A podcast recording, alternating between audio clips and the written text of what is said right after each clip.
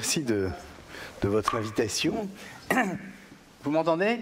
Donc le son euh, fonctionne.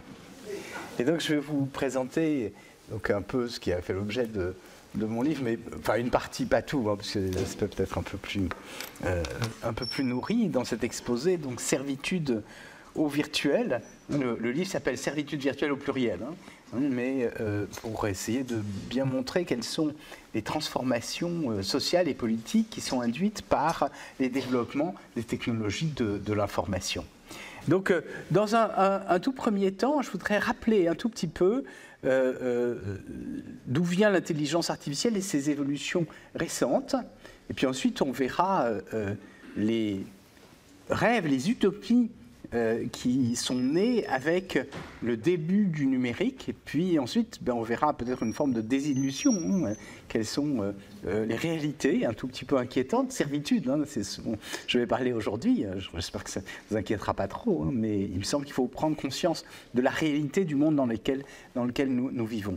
Donc première chose, donc, rappeler ce à quoi correspond l'intelligence artificielle. Alors au départ, il y a une notion qui est la notion d'information qui naît au milieu des années 40 avec la cybernétique. Alors peut-être que vous, vous, souvenez de, ce terme, hein, et ça évoque certainement euh, pour euh, quelques-uns d'entre vous euh, une discipline scientifique. Hein, la naissance de cette discipline en 1943, plus exactement les prémices, parce que le terme n'avait pas été inventé, il a été inventé un peu plus tard, en 1946, ce sont deux articles scientifiques. Le premier, un article avec trois grands chercheurs, Arturo Rosenblatt, Norbert Wiener et Julian Biglow, sur ce qu'ils ont appelé les machines téléologiques. Téléologique, euh, ça vient de téléos, la finalité. Ce sont des machines qui sont asservies à un objectif, à un but. En, termes euh, techniques, ça correspond à ce qu'on appelle le feedback ou la rétroaction en français. Et euh, euh, cet article euh, a eu un, très grand impact parce qu'il essayait de simuler différents mécanismes de régulation, et en particulier des régulations biologiques. Et puis, disons de façon imagée, la première régulation, c'est la chasse d'eau. C'est quoi la chasse d'eau? Vous, le savez tous. Hein, c'est un flotteur hein, qui, lorsque il est en bas, laisse ouvrir le robinet, ça euh, fait couler l'eau. Et lorsque l'eau monte, le flotteur monte, et à un moment donné, eh ben, l'action hein, euh, euh, du flotteur en haut, ça va être de couper le robinet. Hein, vous voyez que ici, le but, c'est de remplir la cuve, et vous voyez bien qu'il y a une rétroaction de la hauteur de la cuve sur, sur l'entrée. C'est ce principe-là qu'on trouve dans différents systèmes mécaniques qui sont assez difficiles à réaliser, mais qu'on a essayé de simuler avec quelque chose qui était nouveau à l'époque, qui était l'information. C'était l'idée qu'on pouvait représenter un système physique uniquement avec des flux d'informations. Alors c'est très nouveau hein, et ça euh, conduit à beaucoup de réflexions sur la causalité euh, au milieu du XXe siècle.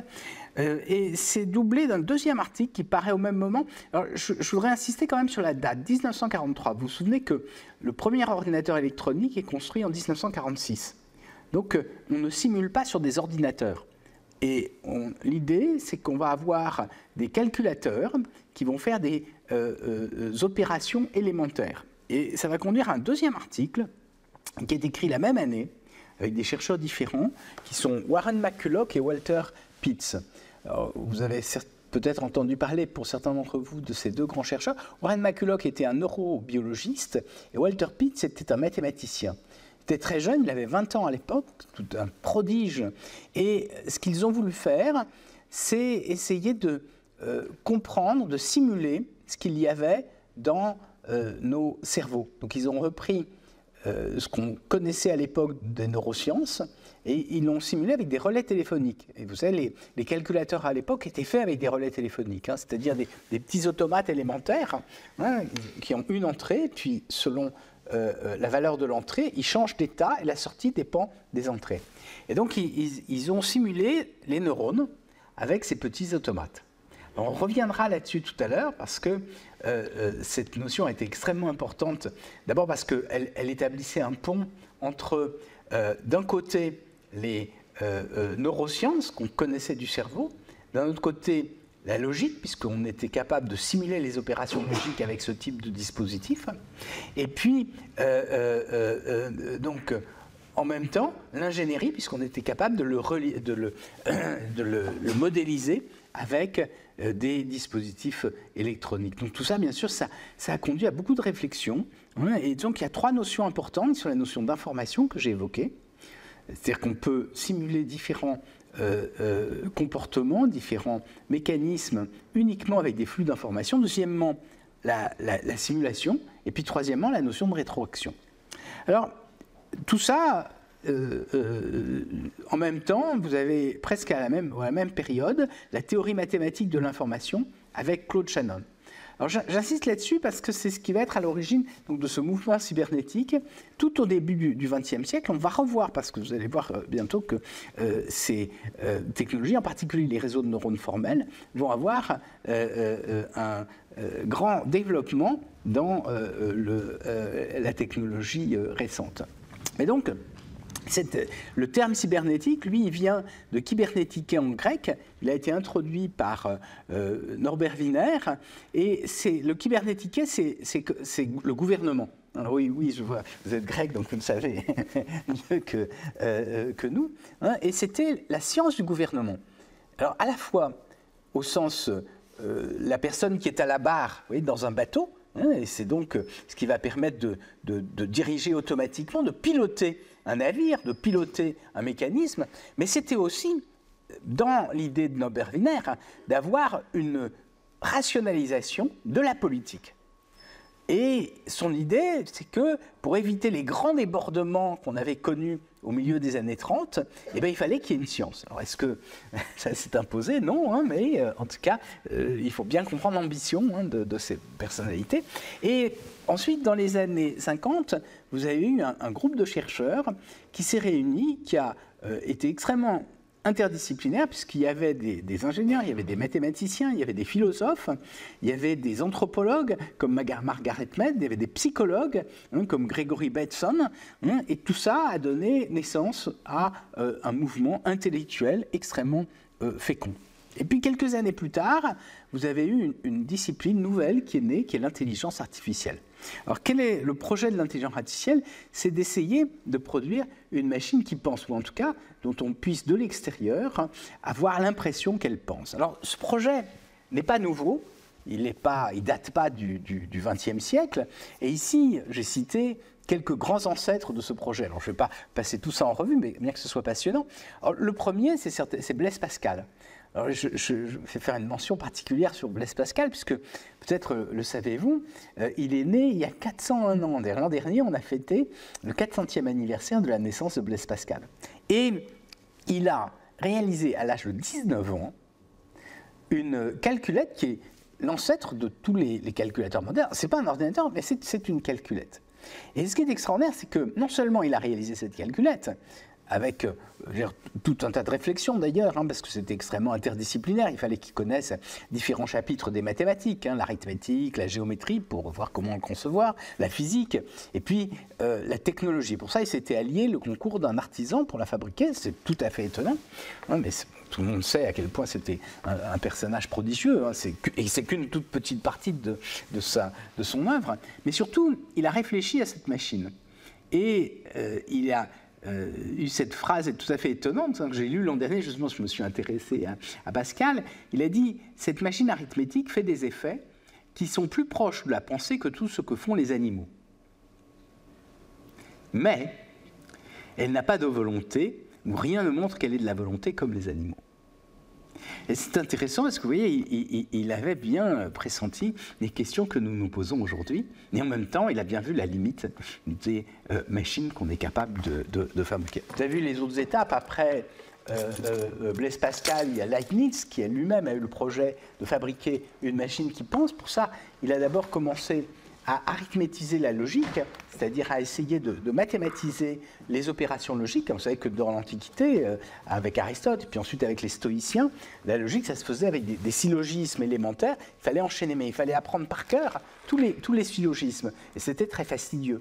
Et l'idée de Leibniz, c'était qu'un simple calcul permettait de rendre compte de, tout cela. Donc Leibniz, et puis ensuite, alors je rentre pas dans tous les détails parce qu'il y, a eu d'autres personnages, mais je voudrais citer quand même Charles Babbage. Vous avez entendu parler Charles Babbage Qui a entendu parler? D'accord, quand même. Alors Charles Babbage, c'est important parce que c'est un économiste anglais qui est à l'origine du concept d'ordinateur. Il a vécu dans la première moitié du 19e siècle. Quelqu'un de tout à fait extraordinaire. Et je, enfin, je veux pas passer trop de temps là-dessus, hein, parce que c'est passionnant, c'est pour ça que je, je me restreigne. Mais cette notion d'ordinateur, il l'a développé parce qu'il s'est intéressé à la façon dont les Français avaient, et en particulier euh, euh avaient établi les tables logarithmiques après la Révolution. Et pour ça, il avait organisé différents bureaux, hein, des mathématiciens, ensuite des, personnes qui étaient assez bonnes en mathématiques, qui prenaient les équations et qui les mettaient en nombre, et puis ensuite des euh, euh, euh, personnes qui faisaient juste les additions, les soustractions, hein, et qui les doublaient d'ailleurs pour s'assurer qu'ils obtenaient les, mêmes résultats. Et il a essayé de, simuler d'abord le, bureau simple, hein, celui des, additions et des soustractions, avec une, une machine à calculer, puis ensuite il s'est dit, on va essayer de simuler ce travail des personnes qui prennent les équations et qui ensuite qui les mettent en nombre. Et, pour ça, il a fabriqué, il a imaginé une machine. Et cette machine, donc, c'est vraiment un ordinateur, hein, au sens euh, euh, moderne du terme, ce n'est qu'il était euh, très difficile de le réaliser, puisqu'il fallait utiliser des pièces mécaniques. Et, donc, il s'est ruiné et il n'est pas arrivé à, le réaliser. Alors, il avait fait quand même quelques petites machines, mais pas la, vraie machine. Et il a eu une assistante qui s'appelait Ada Lovelace. Alors là, peut-être vous en avez entendu parler d'Ada Lovelace. Hein, parce qu'elle est très connue. Donc elle a assisté donc euh, Lord, Byron. Alors l'histoire est assez amusante d'ailleurs parce que Ada Lovelace était assez éduquée, elle connaissait le français et elle a écouté un exposé d'un Italien qui s'appelait Luigi Menabrea, qui avait été fasciné par la machine de Charles Babbage et qui a fait une présentation et un rapport sur la machine, un mémoire sur la machine de Charles Babbage. Et il était italien du Piémont, il parlait le français. Et donc vous avez ce, texte en français. Et elle l'a traduit en anglais. Et, et, a trouvé que c'était très bien, et donc il lui a demandé de continuer. Et elle a beaucoup réfléchi à l'utilisation de cette machine, à la fois euh, se demander comment est-ce qu'on allait la programmer. Et donc, de ce point de vue-là, c'est le premier programmeur. Je ne sais pas si on doit dire le premier programmeur ou la première programmeuse. Si on dit la première programmeuse, on dit c'est la première femme qui a programmé. Mais non, c'est le premier individu qui a programmé. Hein, voilà. Donc, le premier programmeur, hein, euh, euh, donc, donc elle, a été. Et puis, elle s'est dit, mais cette machine, elle va pas simplement faire des calculs mathématiques, elle va aussi peut-être euh, faire de la musique, faire euh, euh, de la poésie, etc.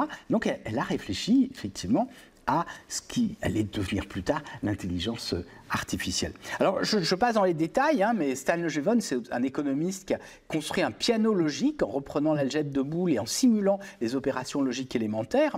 Alan Turing, dont vous avez tous entendu parler, hein, et donc je ne mentionne pas ici, Norbert Wiener, que je viens de citer, Warren McCulloch et Walter Pitt, Claude Shannon, etc. Donc tout ça, hein, c'est, euh, euh, disons, le début de la réflexion sur ces machines qui simulent la pensée. Mais le terme intelligence artificielle n'a jamais été prononcé par ces personnes. Il a été introduit par, ici, ce, ce, jeune homme, enfin il n'était pas euh, très jeune, il avait, il avait 28 ans. Alors je sais pas, enfin, pour moi c'est très jeune, mais quand je suis dans les étudiants, je n'ose pas dire qu'il est jeune, mais il était, quand même pas très âgé. Hein, et ils étaient en réalité deux oui, il y a donc euh, là, c'est la plaque commémorative qui a été apposée sur le bâtiment où s'est tenue la première réunion. On a parlé d'intelligence artificielle. Alors, je ne rentre pas dans le détail. Hein. Vous voyez, ici, il y, a, quatre concepteurs. Donc, John McCarthy, c'est lui qui a donné le nom à la discipline. Marvin Minsky, qui était un mathématicien qui avait le même âge que John McCarthy qui avait commencé à travailler sur la cybernétique.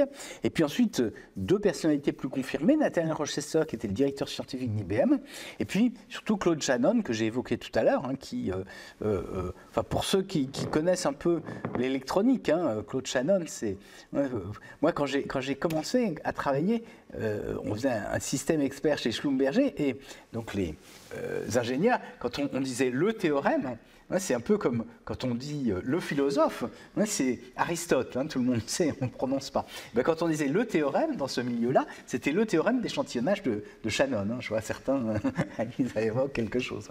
Donc tout ça pour dire. Et donc ils ont fait une discipline scientifique, et là malheureusement on ne voit pas, hein, mais ce qui importe, c'est qu'ils disent c'est une discipline de recherche, et le but de cette discipline de recherche, c'est de simuler l'ensemble des facultés cognitives voyez, l'intelligence, c'est pas, et on reviendra là-dessus, hein, c'est pas une substance, hein, c'est pas euh, un esprit qu'on va donner dans la machine, non, c'est de mieux comprendre euh, nos facultés mentales en essayant de les simuler sur. Alors, euh, ils ne se prononcent pas sur quoi hein, mais parce qu'ils viennent de la cybernétique. Mais bien sûr, à l'époque, il semblerait que ce soit des ordinateurs. D'ailleurs, ils disent, ils disent, cette discipline se fonde sur la base d'une conjecture selon laquelle tous les aspects de l'apprentissage et toutes les autres caractéristiques de l'intelligence peuvent en principe être décomposées en modules si élémentaires qu'on peut fabriquer une machine pour les simuler. Vous voyez, c'est extrêmement général. Alors cette discipline s'est développée depuis 1956, à mon sens, elle a transformé le monde, on va, on va revenir là-dessus, hein, et il y a une technique qui est très importante, mais parmi d'autres techniques, j'insiste là-dessus, hein, l'intelligence ne se limite pas à cela. Cette technique, c'est les réseaux de neurones formels. Alors, je vous ai évoqué tout à l'heure McCulloch et Pitt. Donc, en 1943, ils expliquaient donc qu'on pouvait simuler des neurones avec des petits automates élémentaires. vous voyez, ici, hein, c'est euh, quelques années auparavant, vous voyez, le, prix Nobel de physiologie est donné en 1906 à deux physiologistes, euh, euh, Ramon Lopez et, et Camillo Golgi, pour la découverte de la structure du, tissu cérébral. Hein. Ils ont vu qu'il y avait des cellules, et ces cellules, elles avaient des, filaments très longs, les axones, et ensuite elles se terminaient par des, des, petites, euh, euh, des petites connexions qui rentraient en contact avec les connexions d'autres cellules. Et c'est ce tissu cérébral qu'ils ont essayé de modéliser. Alors ça, c'est important parce qu'aujourd'hui, hein, les, techniques modernes d'intelligence artificielle se fondent là-dessus. Hein, c'est ce qu'on va voir tout de suite. Alors pour bien comprendre, ce qu'ils ont fait, c'est qu'ils ont dit, si on met ici trois couches d'automates comme ça, et que ici on a des connexions qui correspondent aux connexions entre les cellules. Et donc on, savait déjà à l'époque que ces connexions, elles étaient ce qu'on appelle plastiques, c'est-à-dire qu'elles évoluaient. Hein, elles pouvaient laisser plus ou moins passer l'influx nerveux. Et bien, si on les organise en trois couches, on peut réaliser n'importe quelle fonction logique. Vous voyez, c'est quand même un résultat mathématique extrêmement puissant. Et euh, ça a enthousiasmé, hein, comme je l'ai dit tout à l'heure. Parce que vous voyez, on fait le pont entre la biologie, la logique, la logique sont les lois de la pensée, et puis euh, euh, l'ingénierie. Mais bien sûr, le problème pratique, c'est que si vous avez une fonction maintenant, que vous, vous vouliez la réaliser avec des réseaux de neurones, il faut que vous soyez capable d'établir les poids. Or, à la main, c'est extrêmement difficile. Et donc, très tôt, dès les premiers ordinateurs, on s'est dit, est-ce qu'on ne pourrait pas automatiquement construire ces poids. On va donner des exemples avec l'entrée des exemples et puis les sorties. Par exemple, vous donnez une image, une image de lettres, hein, vous avez des lettres manuscrites, hein, des A, et puis vous dites, je veux que ça dise A, c'est un B, que ça dise B, etc. Alors ça, on s'est cassé les dents là-dessus. Et Marvin Minsky, que j'ai mentionné tout à l'heure, a fait sa thèse là-dessus en 1950, il n'y est pas arrivé. En 1958, un contemporain qui avait le même âge que Marvin Minsky et John McCarthy, Rosenblatt, a trouvé un algorithme qui permettait d'adapter les poids sur deux couches. Vous avez une couche d'entrée et une couche de sortie. Et ils appelaient ça le perceptron, parce que ça reproduisait un peu ce qu'il y avait sur une, rétine. Mais très vite, on s'est rendu compte que ces réseaux à deux couches n'étaient pas universaux. Autrement dit, si vous avez trois couches, vous pouvez réaliser n'importe quelle fonction logique. Si vous avez deux couches, vous pouvez réaliser très peu de fonctions. Et en particulier, Marvin Minsky a écrit un livre en 1969 dans lequel il, montre que des fonctions très simples, par exemple la fonction logique ou exclusive, hein, ne peut pas être réalisée avec un réseau à deux couches.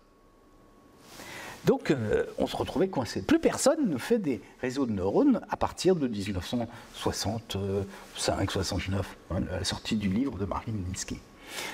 Il faut attendre 1986 pour qu'on généralise l'algorithme du perceptron à des systèmes à, plusieurs couches. Et ça donne naissance hein, à ce qu'on appelle la rétropropagation de gradient.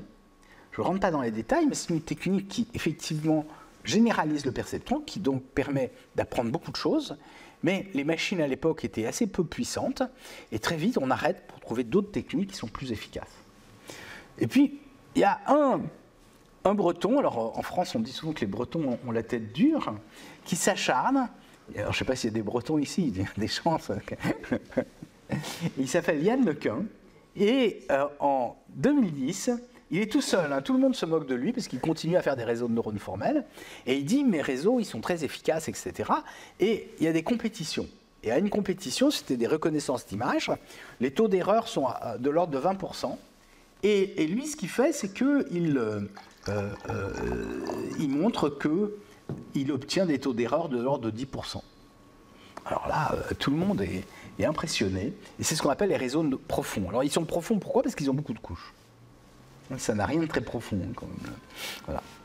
Alors, ces réseaux de neurones profonds, vous vous souvenez, hein, dans les années 2012-2013, ils ont eu un, essor considérable. Vous vous souvenez du système qui a gagné, euh, euh, l'a emporté sur l'un des meilleurs joueurs de Go au monde en, en 2017, autant que je me souvienne. Et ça a été ensuite utilisé, entre autres, pour faire ce qu'on appelle euh, de, appelle les GAN, Generative Adversarial Network, en, français, hein, les, les, réseaux antagonistes génératifs. Alors quel est le principe? C'est qu'il y a deux réseaux, et à partir de ces deux réseaux, on va apprendre à générer des images. Alors le premier réseau, c'est ce qu'on appelle le discriminateur. Vous utilisez de l'apprentissage supervisé, c'est-à-dire que vous donnez des images et vous voulez les catégoriser. Par exemple, si vous avez des célébrités, et vous voulez avoir, et puis des non-célébrités. Hein. alors, est-ce que c'est un concept pertinent, la célébrité? Mais en tout cas, il y a l'idée que, à, la fin, il dit oui si c'est une célébrité, non si c'est pas une célébrité. Et puis ensuite, vous avez un deuxième réseau qui est le générateur en jaune. Et lui, il vous dit, euh, euh, il génère des images automatiquement. Et puis ensuite, il utilise le discriminateur pour voir est-ce que ce sont des célébrités ou pas des célébrités.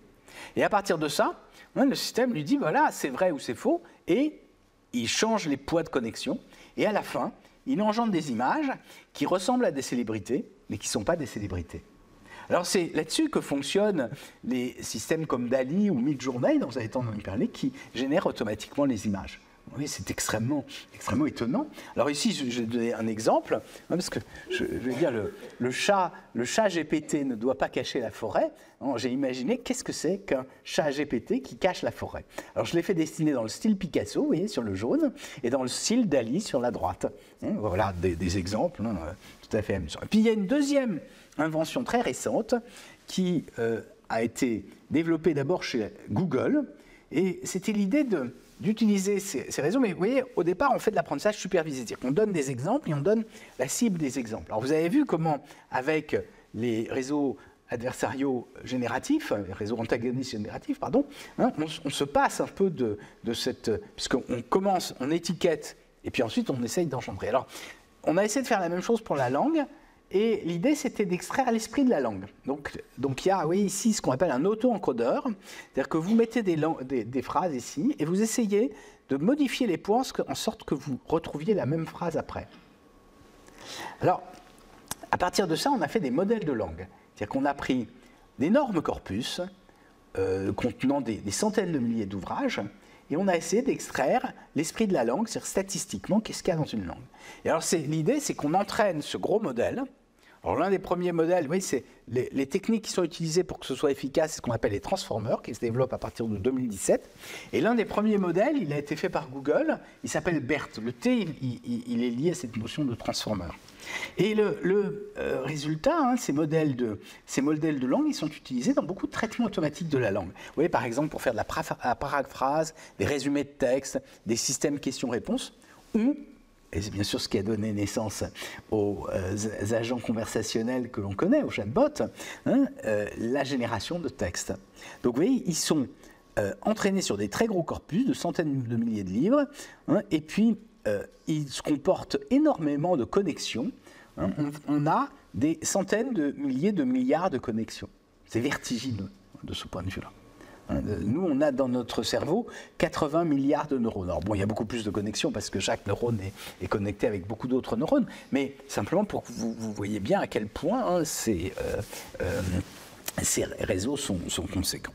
Donc, de façon plus générale, l'intelligence artificielle, comme j'ai dit tout à l'heure, on simule toutes les fonctions cognitives.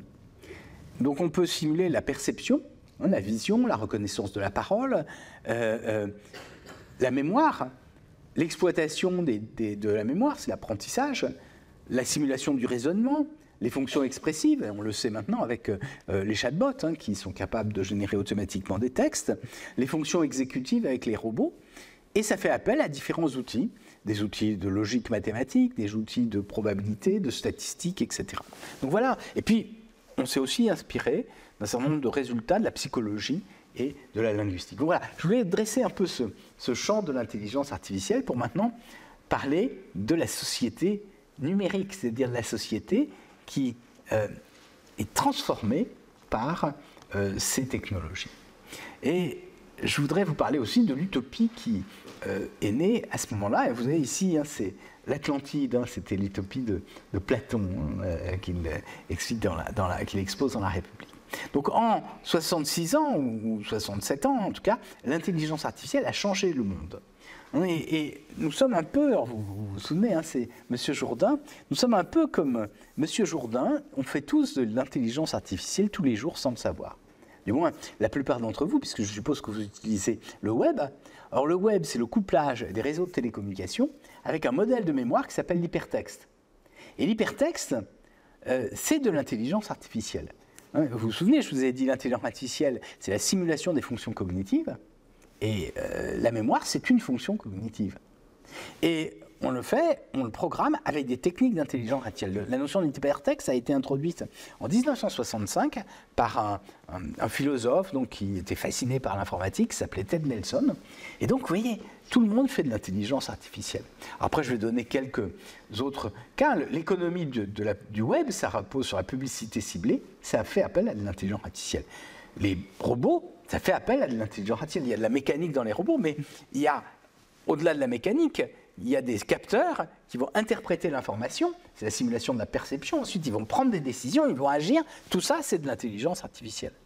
Et les bots, c'est-à-dire des robots virtuels, hein, qui n'ont pas de partie mécanique, c'est uniquement de l'intelligence artificielle. Hein, les chatbots, par exemple, hein, sont des bots qui bavardent. Il y a plein d'autres types de, bots. Les véhicules autonomes, c'est de l'intelligence artificielle. J'ai mis autonome entre guillemets parce qu'ils ne sont pas vraiment autonomes, ils sont automatiques.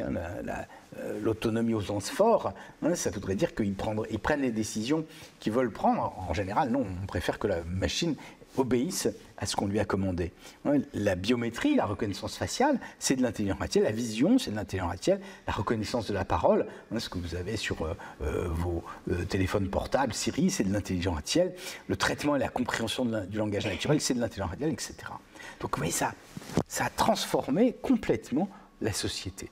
Et non seulement donc il y a énormément d'applications, mais on a parlé du web, ben, la société elle-même est transformée. On peut dire que, fond, la conductivité électrique, hein, on, parle de supraconductivité quand ça, se conduit pratiquement sans résistance. Mais c'est exactement ce qui se produit avec la communication.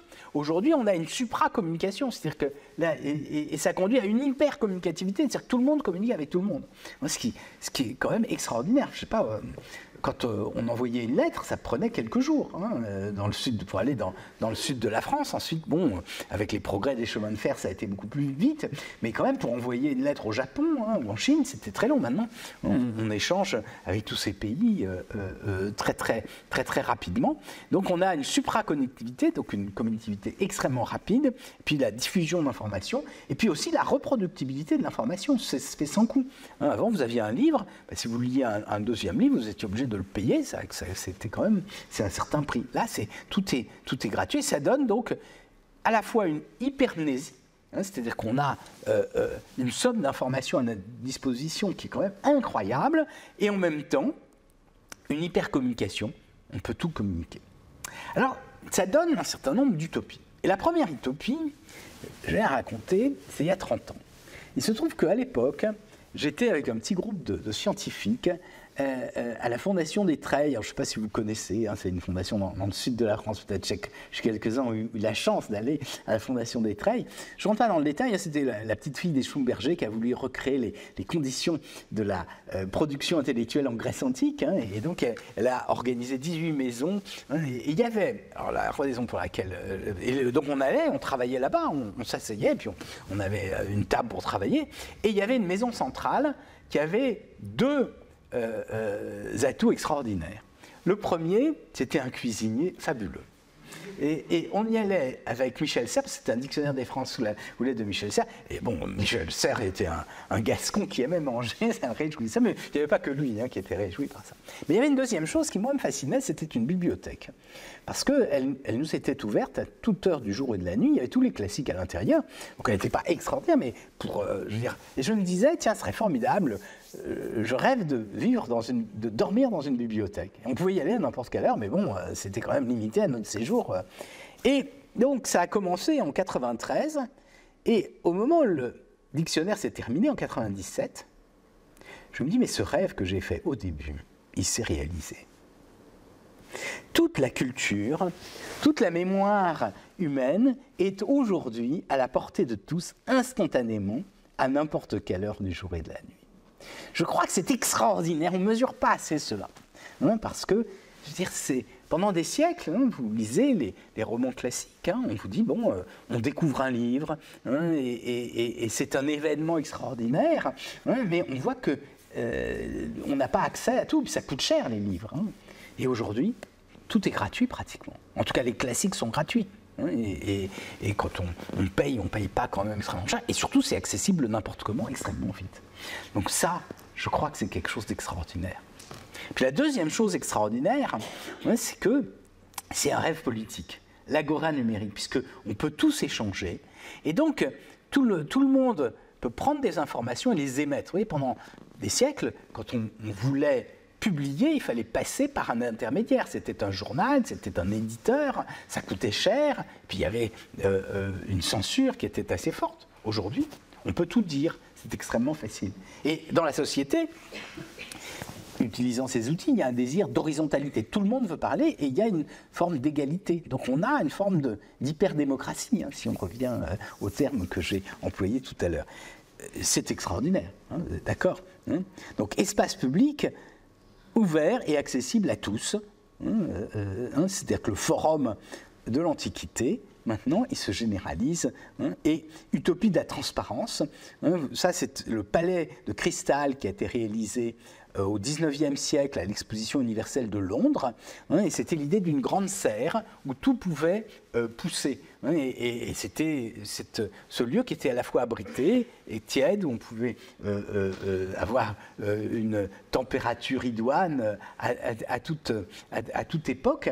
Et il y a un, un utopiste russe Hein, qui justement a imaginé hein, le, monde dans une serre. Alors c'est vrai qu'aujourd'hui, euh, avec l'effet de serre, l'idée de serre est un peu moins positive. Alors justement, hein, donc après vous avoir décrit cette transformation sociale, on va rentrer hein, euh, dans ce monde, la réalité de ce monde. Hein. Et pour, présenter la réalité de ce monde, j'ai pris un peu comme figure ce personnage, peut-être certains s'en souviennent, c'est Georges Ballandier. Est-ce que vous savez qui est Georges Ballandier Georges Ballandier était, parce qu'il est décédé malheureusement, un, ethnologue, un anthropologue. Il est à l'origine d'une expression que vous connaissez peut-être, tiers-monde. Hein? C'est lui qui disait hein, le, euh, euh, le tiers-monde est au monde ce que le tiers-État était à la société française euh, à la veille de la Révolution. C'est-à-dire que c'était lui qui produisait tout et qui n'avait rien. Et dans les années 90, il a écrit un livre que moi j'ai trouvé très étonnant qu'il appelait Les Nouveaux Nouveaux Mondes. Et c'est un redoublement du nouveau. Il disait aujourd'hui, l'anthropologue, il n'y a, plus de société qui n'ait pas été en contact avec la civilisation. Donc l'anthropologie au sens ancien euh, a plus vraiment d'objet. En revanche, il dit, on est dans des, il y a des nouveaux mondes qui existent. Et ces mondes sont doublement nouveaux. Ils sont nouveaux parce qu'ils sont inconnus, comme l'était le nouveau monde au moment où Christophe Colomb l'a découvert. Mais en même temps, ils sont doublement nouveaux parce qu'ils adviennent, parce qu'ils nous surprennent. Et il avait mentionné deux nouveau nouveau monde.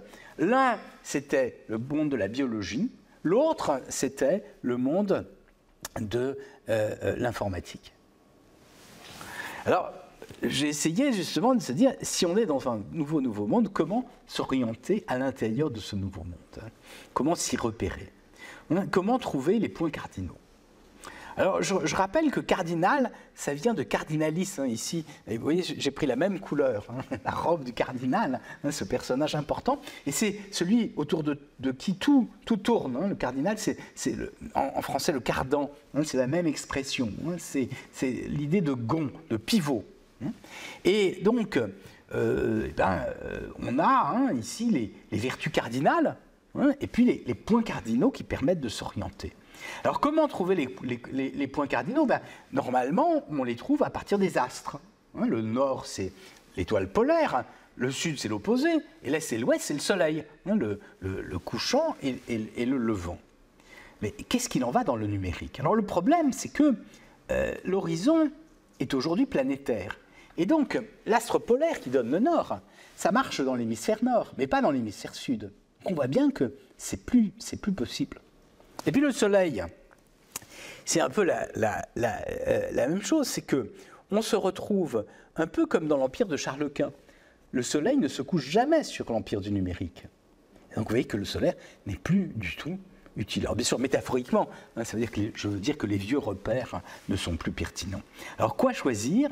Et c'est ça que j'ai développé dans, mon livre. Hein. J'ai dit, ben, on va trouver d'autres repères. Et alors j'ai pris deux autres axes. L'un Hein, qu'est-ce qui vous donne le Nord aujourd'hui? C'est votre existence en ligne, vous êtes d'accord? Votre présence sur les réseaux sociaux. Et donc c'est l'être en ligne. Le Sud, bah, c'est l'opposé du en ligne, bah, c'est le hors ligne. Et le hors ligne, c'est deux choses, allons le revoir. C'est à la fois la volonté d'aller dans le Sud, aller au Maroc pour passer des vacances, hein, c'est-à-dire se couper hein, de euh, euh, cette dépendance au numérique. Bien sûr, de temps en temps, on a envie de le faire. Est-ce que c'est possible? C'est ce qu'on va voir, c'est difficile. Et puis le Sud, c'est aussi la frustration qu'éprouvent euh, les habitants des pays du Sud de ne pas avoir accès à toutes les, euh, les, potentialités qui sont offertes aux habitants du pays du Nord. Donc on va prendre ce, ce premier axe. Et puis le deuxième axe, c'est la vie. La vie sociale, la vie biologique. Et euh, comme le soleil, elle, rythme, mais bon, plus que le soleil, hein, la vie rythme un peu notre temps. Et on va avoir quatre directions le en ligne, que j'ai évoqué, le hors ligne, l'opposé, et puis le en vie et le hors vie. Et je voudrais passer en revue ces quatre axes pour essayer de vous donner une idée de ce qu'est la société contemporaine aujourd'hui. Alors, pour ça, j'ai fait une rose des vents numériques, vous voyez, ici, avec cette nouvelle, hein, euh, euh, voyez, en ligne, hors ligne, en vie et hors vie. Et je vous propose de commencer par euh, euh, le hors-vie. Le hors-vie, c'est l'ouest. L'ouest, c'est le couchant. Hein, c'est un peu la, fin du monde. Hein. Et on va commencer par ça. Voilà, le hors-vie. Alors, qu'est-ce, que c'est que le hors-vie C'est l'idée qu'on peut poursuivre son existence en dehors de son corps biologique. Alors, il y a un certain nombre de personnalités reconnues, en particulier Nick Bostrom, peut-être vous en avez entendu parler, c'est un physicien d'origine d'ailleurs, qui est devenu philosophe, qui est à Oxford, la vénérable université, même si, bon, c'est pas tout à fait un, enfin, c'est une chair, hein, c'est pas, pas un vrai, mais peu importe, il a une grande théorie sur l'advenue d'une intelligence supérieure. Il pense, vous voyez, ici, c'est la courbe de l'intelligence. Et il dit, ben voilà, hein, au départ, vous voyez, en, en, petit pointillé en bas, vous avez Human Baseline, hein, l'intelligence humaine. Et puis, bien sûr, avec les machines, tout d'un coup, on va dépasser l'intelligence humaine. Et puis ensuite, ici, il y a la civilisation. Et puis on va dépasser la civilisation. Et puis on va avoir une super intelligence qui va être beaucoup plus forte et qui va transformer complètement le monde. Alors cet homme a beaucoup d'influence, hein, euh, et en particulier, bon, il est financé par des, très très très euh, grands hommes d'affaires, dont Elon Musk. Je ne rentre pas dans le détail. Deuxième théorie, hein, c'est un autre euh, ingénieur qui s'appelle Ray Kurzweil, qui est employé par Google, il est directeur scientifique chez Google, et il a une théorie qui s'expose ici sur ce schéma, qui est assez simple. Hein. Vous avez en vert la courbe de l'intelligence humaine. Vous voyez, comme ce sont des, Américains, ils sont optimistes. Ils pensent que l'intelligence augmente. Oh, c'est une, bonne question. Moi, à titre personnel, je ne suis pas sûr qu'on soit beaucoup plus intelligent que les, Grecs de l'Antiquité. Hein. Mais bon, c'est. Mais la deuxième chose, vous voyez, à partir de 1950, ce sont les machines. Donc l'intelligence des machines est nulle, et puis elle se développe de façon exponentielle. Et donc à un moment donné, elles vont être plus intelligentes que nous. Et qu'est-ce qui se passe après? Et c'est ça la singularité, c'est en sens mathématique d'une rupture.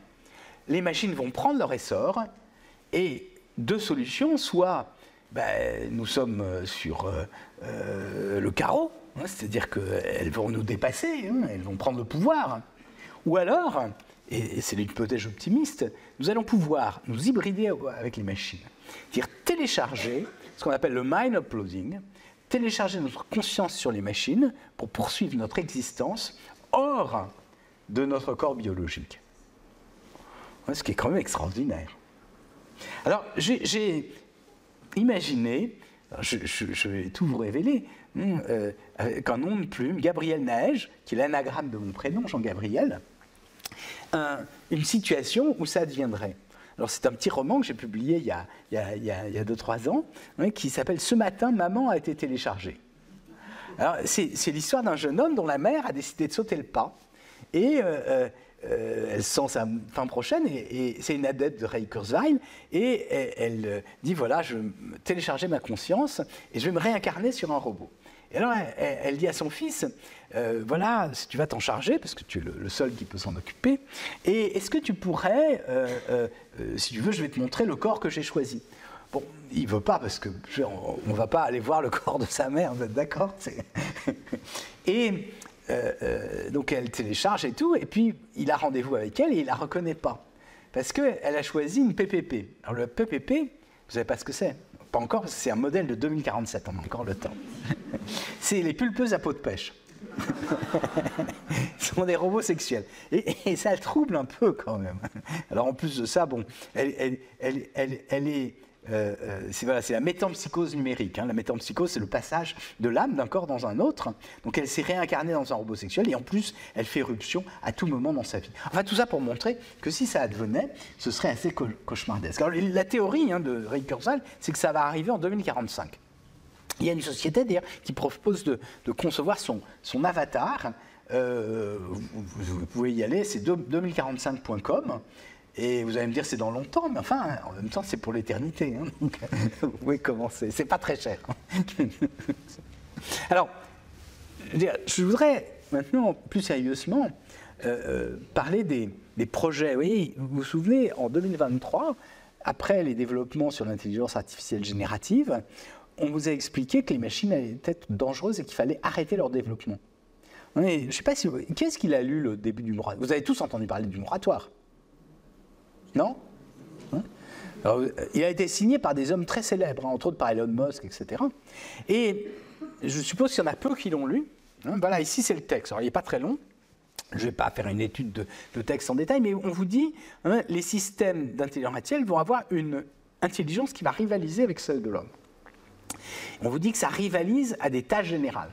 Déjà, qu'est-ce que c'est qu'une tâche générale? C'est une question un peu mystérieuse. Est-ce que parler, c'est une tâche générale? C'est pas évident. Puis on vous dit que ça cause des profonds changements dans l'histoire de la vie sur Terre. Alors, c'est-à-dire, euh, certes, l'homme est important, la société peut être transformée, mais est-ce que vous pensez vraiment que les paramécies hein, et que les, bactéries vont être très affectées par les robots bavards? Hein ce sont des questions, bien sûr, hein, qui méritent d'être posées. Mais surtout après, je l'ai surligné en rouge, il vous explique qu'il y a des esprits numériques dans les machines qui est quand même assez cocasse, hein, ou des esprits non humains. Et vous ne croyez pas que c'est un tout petit peu excessif quand même hein. Et après, on vous dit, on va développer une intelligence artificielle générale. Alors là, je voudrais juste insister sur un point. C'est que la notion d'intelligence fait l'objet de beaucoup de débats. Le terme est polysémique. Hein. ça désigne à la fois l'ingénium, l'astuce, ça désigne l'esprit. Mais au sens de l'intelligence artificielle, c'est l'ensemble des facultés cognitives. Et ce qu'on sait, c'est aujourd'hui que l'intelligence n'est pas générale. Alors, il y a eu des débats là-dessus. Hein, vous savez qu'au début du, 19e, du 20e euh, siècle, il y a eu quelqu'un qui, Charles Spearman, qui a essayé d'étudier les corrélations entre les différentes facultés cognitives, avec ce qu'on a appelé le facteur G. Et ce qu'on appelle le quotient intellectuel est un peu l'héritier Hein, de cette idée-là. Mais on sait très bien depuis un certain nombre d'années, hein, en particulier depuis, depuis 40 ans qu'on fait de euh, l'imagerie fonctionnelle cérébrale, que l'intelligence n'est pas générale. C'est-à-dire que d'un individu à l'autre, il y a euh, d'abord des, différences, de, le cerveau n'est pas le même, hein, ils sont aussi différents de cerveau que les visages sont différents, mais aussi que le cerveau se développe plus ou moins selon l'apprentissage. Par exemple, ici, vous voyez, j'ai pris deux images de cerveau, en haut et en bas. En haut, c'est un musicien et en bas, c'est un non-musicien. Ils écoutent le même morceau de musique, et vous voyez bien que les, zones actives ne sont pas les mêmes, et surtout elles sont beaucoup plus actives dans le cas du musicien qui est en haut que dans le cas du non, musicien. Donc tout ça vous montre que effectivement notre activité cérébrale dépend de notre formation, dépend euh, de notre éducation, etc. Donc il a pas, on sait qu'il n'y a pas de, généralité de l'intelligence. Hein. Et euh, euh, on, rejoint là d'ailleurs des théories assez anciennes sur la théorie des facultés qui ont été corroborées par tout un tas d'expérimentations psychologiques qui disent que bien sûr d'un individu à l'autre, les, intelligences ne sont pas les mêmes. En même temps, là, c'est l'intelligence humaine, mais les espèces animales ont aussi certaines formes d'intelligence qui sont extrêmement différentes, c'est-à-dire qu'ils ont certaines facultés cognitives, quelquefois, qui peuvent être plus développées que les facultés humaines, en tout cas qui sont différentes. Par exemple, vous voyez, on, montre que les singes hein, ont des, capacités à faire du calcul très tôt. Hein, les, jeunes singes comptent mieux que les jeunes enfants et comptent sur des petits nombres par exemple. Hein, euh, voilà, tout ça, c'est vraiment passionnant. Mais c'est simplement ce que je veux vous dire, l'intelligence, n'est pas une substance, ça ne s'accumule pas. Et donc la courbe que je vous ai présentée tout à l'heure, qui est celle de euh, Ray Kurzweil, et l'autre courbe qui est celle euh, de Nick Bostrom, tout ça, c'est totalement non scientifique. Alors on va continuer, hein, on nous explique, hein, c'est la crainte du vie, fin mai 2023, on nous explique qu'il y a une, une pétition qui est apparue, alors, euh, c'est un autre centre un peu transhumaniste hein, qui s'appelle le Center for AI Safety. AI Safety, on dit pour la sécurité de l'intelligence artificielle, on est rassuré, mais la vérité, c'est que derrière, ce sont plutôt des personnes qui nous expliquent que l'intelligence artificielle est dangereuse et donc il faut prendre des mesures contre ça. Et ils euh, euh, font publier une lettre ouverte dans laquelle ils, disent, hein, oui, ici, hein, mitigating the risk of extinction, donc le risque d'extinction euh, de, de, qui vient de l'intelligence artificielle devrait être une euh, priorité générale au même titre que euh, sont d'autres risques sociétaux, alors comme les pandémies et les guerres nucléaires. Est-ce que vous croyez sérieusement que le risque qu'une machine tout d'un coup prenne son essor est équivalent à la bombe nucléaire? Donc c'est un peu curieux. Alors ce qui est étonnant, ce sont les signataires de cette lettre. Je vais vous donner quand même les noms pour que vous voyez. Peut-être qu'ils ne vont pas beaucoup vous parler. Le premier, Geoffroy Hinton, et le second, Yoshua Benjo, sont des chercheurs du domaine. Extrêmement connus, ils ont obtenu le prix Turing. Ils sont à l'origine des euh, euh, réseaux de neurones profonds. Ils sont trois à avoir obtenu le prix Turing. Le premier, c'est Yann Lequin, que j'ai évoqué tout à l'heure, hein, hein, ce breton euh, têtu. et les deux autres, ce sont ceux c'est bizarre quand même qu'ils signent cette lettre, parce qu'ils ont fait, ils sont à l'origine de cette technologie. Ensuite, vous avez Denis Hassabis, c'est le, chef, hein, le, directeur de la société euh, euh, DeepMind, qui a réalisé, vous vous souvenez, le, système qu'il a emporté sur le joueur mondial de Go. Hein, c'est lui, c'est Denis Hassabis.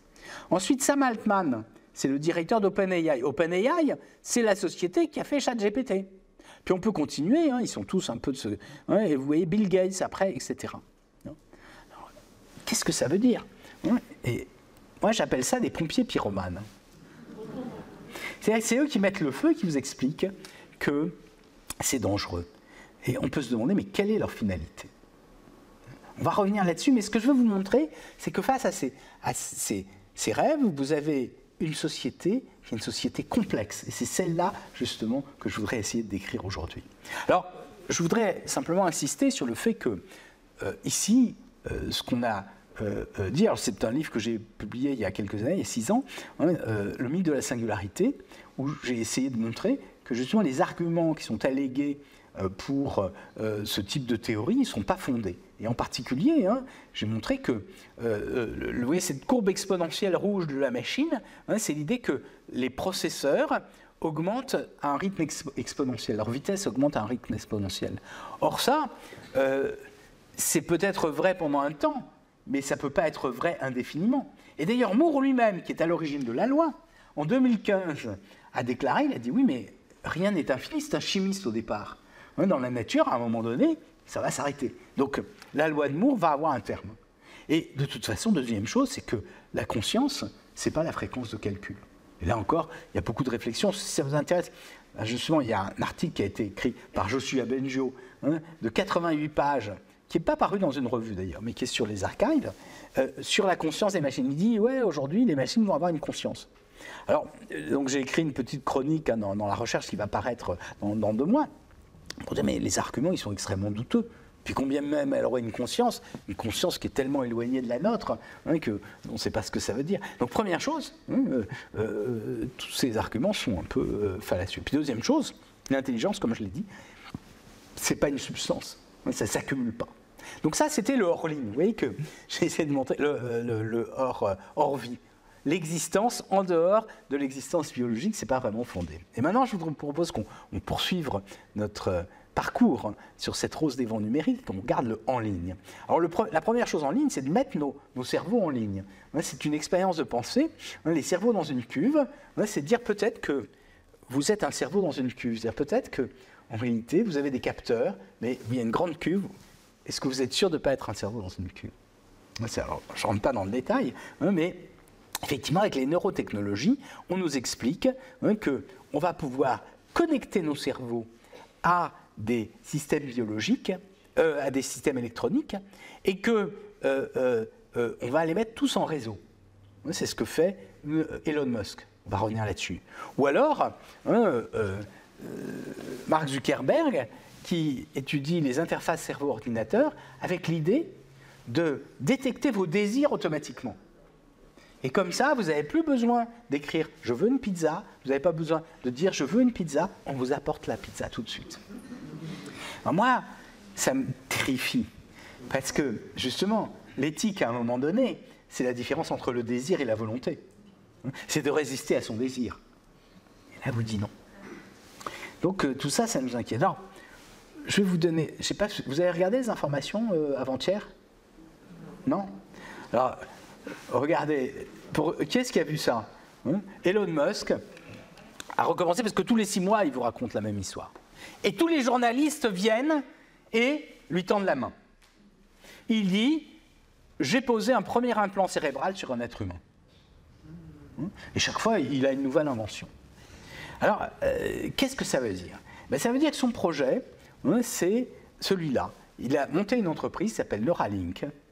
Et ce qu'il veut, c'est fusionner le cerveau et l'électronique. Oui, il dit, avec le temps, je pense que nous allons probablement voir une fusion de plus en plus étroite entre l'intelligence biologique et l'intelligence numérique.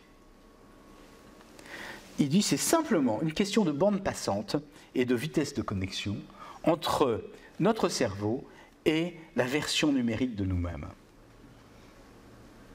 Je ne sais pas si ça vous rassure tout ça. Ce qui est très étonnant, vous voyez, c'est que le point, mais je veux dire, c'est pas seulement le point, BFM TV, enfin tous les jours, en, France, hein, et aux États-Unis c'est encore pire, se sont tous fait l'écho de cela. Alors moi j'en retiens trois points, c'est que ce projet est un projet proprement démoniaque, parce que si cela advenait, hein, nous serions réduits à l'état d'esclaves. Hein, c'est-à-dire que non seulement il veut, et il dit ça, c'est parce qu'il est généreux, il dit moi, ce que je veux, c'est vous mettre des petits dispositifs électroniques pour augmenter vos capacités. Comme ça, vous n'aurez plus besoin de passer des années à l'université, vous juste le bon module. Bien sûr, il peut nous mettre ce qu'il veut. Aucun comité d'éthique, pour l'instant, ne s'est prononcé contre cela. Et je veux dire, moi, je suis assez choqué. J'ai été dans pas mal de comités d'éthique. Je me dis, mais qu'est-ce qui se passe? Euh, Ensuite, euh, deuxième chose, c'est qu'il nous ment.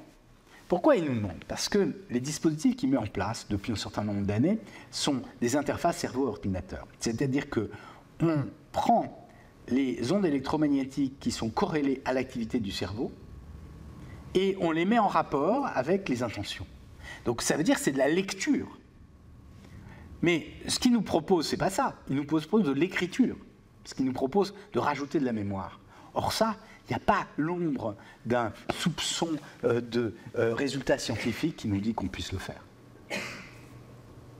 Et puis enfin, ça, ça révèle quand même le pouvoir d'influence qui est exercé par ces grands acteurs de l'Internet avec la complicité des médias.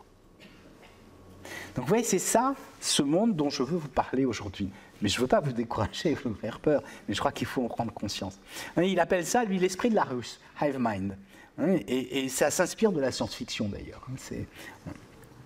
Alors, toujours dans le en ligne, il y a euh, euh, ce que appelle la mise en boîte, la publicité. Donc vous savez que l'économie du web, ça repose sur le fait que on sait quel est votre euh, profil, et à partir de ça, on est capable de vous proposer les produits qui sont bien. Donc vous voyez ici, hein, on peut donc anticiper votre comportement. Ça permet d'évaluer les risques pour les assurances et ça permet aussi de vous manipuler, de vous donner ce qu'il faut. Alors j'adore ce tableau de Magritte. Hein, vous voyez, il met un litre de vin. Pendant longtemps, on manipulait en du vin. Et aujourd'hui, on manipule avec la carotte. Et on peut dire que dans les siècles passés, on manipulait Hein, plus exactement, on forçait à agir avec le bâton, et aujourd'hui c'est le siècle de la carotte. Hein, ça marche bien. Alors j'ai utilisé cette métaphore de la femme sans tête à la femme sans tête. Alors je vais m'expliquer.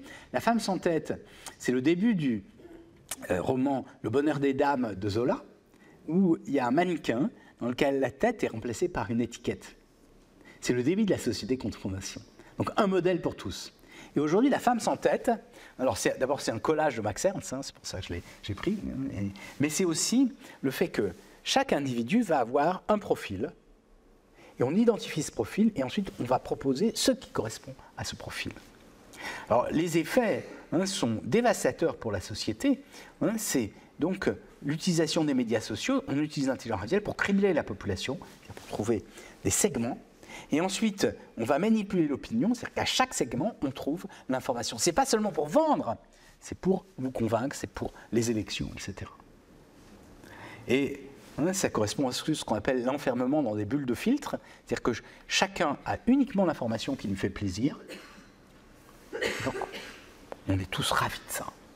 Alors, il y a ce joli livre qui vient de paraître, enfin qui est paru un peu plus d'un an, euh, euh, La civilisation du poisson rouge de Bruno Patino, justement, où il explique hein, ces phénomènes de, manipulation. On est comme des poissons rouges, c'est-à-dire qu'on n'est plus capable de maintenir notre attention pendant plus de tant de secondes. Ce qui est d'ailleurs un peu insultant pour les poissons rouges, parce que les poissons rouges, en réalité, ont pas mal de mémoire. Et alors, l'importance de ça, c'est, je ne sais pas si vous vous souvenez de Marshall McLuhan. Ça vous dit quelque chose? Donc c'est un, théoricien des médias et il a pensé à la mutation des médias classiques, en particulier ce qu'il appelle la galaxie Gutenberg, qui est celle de l'écrit, aux nouveaux médias qui sont les médias électriques, électroniques. Il écrivait dans les années 50. C'était un hippie. Et son idée, c'est que ces médias électroniques allaient permettre de, souder la société. Il disait le 20h, c'est le tam-tam du village global. Et effectivement, cette idée Hein, les vieux médias s'attendaient à rassembler, à uniformiser. Ben, aujourd'hui, vous voyez, il y a eu un, bouleversement complet avec les nouveaux médias. On accroît la fragmentation de la société. C'est-à-dire que effectivement, hein, on va avoir des segments et chacun, l'information dont dispose chacun est différente. Il y a un très grand philosophe, Jürgen Habermas, dont vous avez peut-être entendu parler. Il est important parce que il a réfléchi. C'est un philosophe de la communication. Il a réfléchi aux conditions qui permettent la délibération collective. Et euh, euh, son idée, c'est que on peut se mettre d'accord hein, à condition d'avoir des règles de discussion, des règles de présentation des informations, etc. La communauté européenne s'est beaucoup inspirée des travaux de Jürgen Habermas. Le problème, ce dont s'est rendu compte très récemment Jürgen Habermas, ce, livre vient de paraître, c'est un vieux monsieur maintenant, hein, à la fin de sa carrière, il est inquiet parce qu'il se rend compte que ces projets, hein, espace public, démocratie délibérative, pour lesquels il a beaucoup œuvré, eh bien, ces projets sont en train de se transformer. Il parle du tournant, parce qu'effectivement, hein, on vit une transformation majeure de ce point de vue-là, transformation politique extrêmement inquiétante. Alors je vais ensuite parler du euh, euh, troisième axe, envie. Hein, c'est quoi hein euh, bah, C'est que la, condition humaine se transforme. J'adore ce tableau de Magritte. J'aime pas tout de Magritte, hein, mais quand même, là, il est bien. C'est un tableau dans un tableau. Et c'est un peu l'idée que les choses changent en ressemblant. Mais c'est une, duplication du monde qui ressemble au monde. Par exemple, ici, hein, vous avez des montres. Alors, elles, se ressemblent toutes un peu. Donc, vous aviez ah, pendant longtemps hein, l'évolution de la technologie changer la forme des montres. Hein. et puis, donc vous avez l'horloge de Strasbourg, euh, le cadran solaire, etc. Et puis ensuite, à partir d'un moment, elles sont toutes les mêmes. Vous voyez, ça, ça, ressemble à une montre. il y a des aiguilles. Mais en fait, cette montre, elle est connectée. Ça ne se voit pas. Mais elle a plein de fonctionnalités en plus. Et ça veut dire que ce qui va pour les montres, ça va dans beaucoup d'objets quotidiens. Les lunettes, hein, bientôt, elles vont avoir euh, euh, euh, des, on va vous projeter des éléments, hein, des bracelets. Hein, ils peuvent rajouter des éléments d'information. Les bicyclettes, qui permet d'avoir des c'est un accès libre, c'est qu'il y a des GPS dessus, il y a des moteurs électriques. De l'extérieur, une bicyclette moderne, ça ressemble à peu près à une bicyclette du début du XXe siècle ça n'a plus rien à voir avec une bicyclette du début du XXe siècle. Hein, les, chaussures, elles vont avoir des capteurs. Hein, les voitures, on dit aujourd'hui que les voitures sont des, ordinateurs sur quatre roues. Hein, ou le stéthoscope, là c'est intéressant parce que c'est l'emblème d'une profession. les médecins, on les voit toujours, le toubib avec son stéthoscope autour du cou. Aujourd'hui, il va avoir une puce, il enregistre les choses, il est capable de faire un diagnostic automatiquement. Vous voyez, ce que je veux dire, c'est que ce qui caractérise le monde, c'est l'intelligence ajoutée aux objets. Mais ce qui est important, c'est que la forme extérieure est assez semblable. Il n'y a pas d'évolution. D'ailleurs, si vous regardez les films, à partir de la fin des années 80, on peut dire que la forme des objets se fige. Mais en revanche, les objets eux-mêmes n'ont plus aucun rapport aujourd'hui. Alors, non seulement c'est vrai sur les objets, mais c'est vrai sur la société. Et c'est de ça dont je veux vous parler. C'est-à-dire que les notions qui font la trame du système social se réécrivent. Alors je vais prendre une première notion. Vous voyez, Aristote, quand il écrit euh, l'éthique à Nicomaque, il, se demande voilà, comment est-ce que les, personnes peuvent décider des, règles de leur comportement et donc il essaie d'avoir une réflexion philosophique. La chose importante pour lui, c'est l'amitié. Et sur dix livres, deux livres sont consacrés à l'amitié. C'est un, ancien l'amitié. Et aujourd'hui, avec euh, Facebook, est-ce que c'est la même chose l'amitié sur Facebook? D'accord? Et c'est le même terme. Hein, et en même temps, il y a des analogies. De même, la réputation. Hein, vous vous souvenez de la réputation de Brassens hein la, bonne, la mauvaise réputation. Et aujourd'hui, euh, euh, en Chine, vous avez le score de réputation. Est-ce que c'est la même chose? Non? Quand vous allez prendre un crédit, par exemple, on vous dit en Europe, on interdit les. Bon, on va revenir là-dessus, mais. Donc, euh, la confiance. Est-ce que c'est la même chose, la blockchain, et puis la, et puis la, la, confiance, euh, le top là hein, sur, les, sur les marchés, hein, ou, la signature hein, Ou la monnaie, est-ce que c'est la même chose, le bitcoin et, les talons or, etc. les communautés, le travail, tout ça se transforme totalement.